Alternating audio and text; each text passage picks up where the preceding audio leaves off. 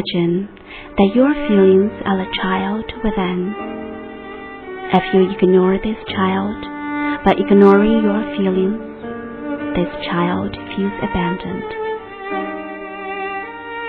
Our refusal to feel and take responsibility for our own pain is an inner abandonment and results in anxiety, depression, or inner emptiness.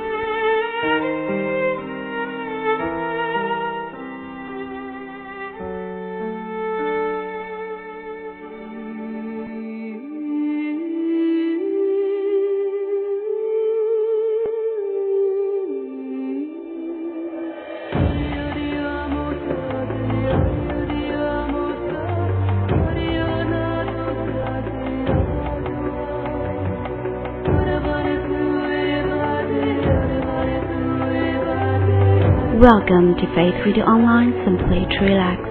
I'm Faith. Learning to manage the pain of loneliness is essential to discovering your passion and purpose.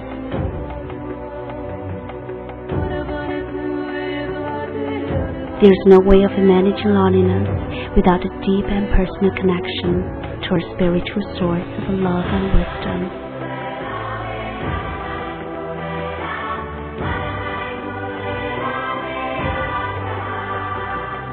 We cannot manage loneliness from our mind alone.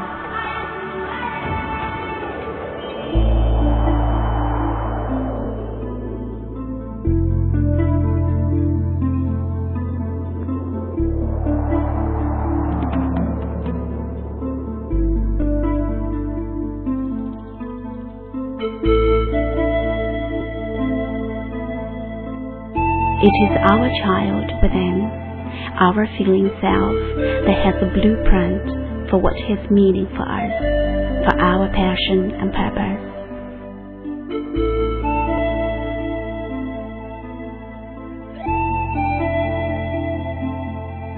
Each of us comes to this planet with a deep purpose to express. And when we don't express this purpose, we end up feeling empty and depressed.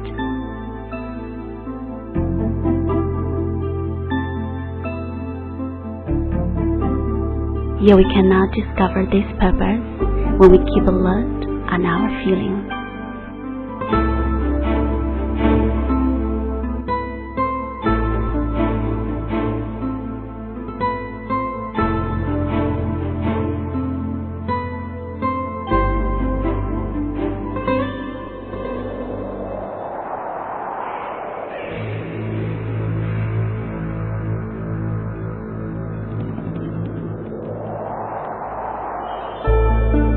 You will find deep meaning in your life when you decide to open to and learn from your feelings of loneliness rather than continue to shut them down.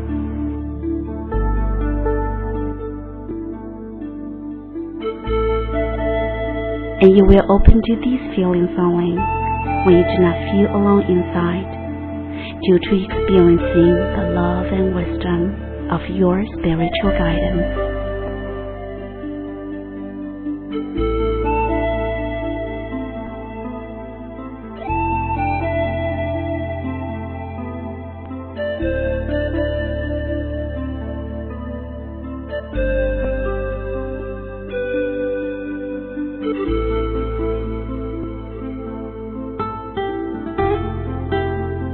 Opening to divine love and opening to your feelings will bring you the fullness, joy, passion, and purpose that are the yearnings of your soul.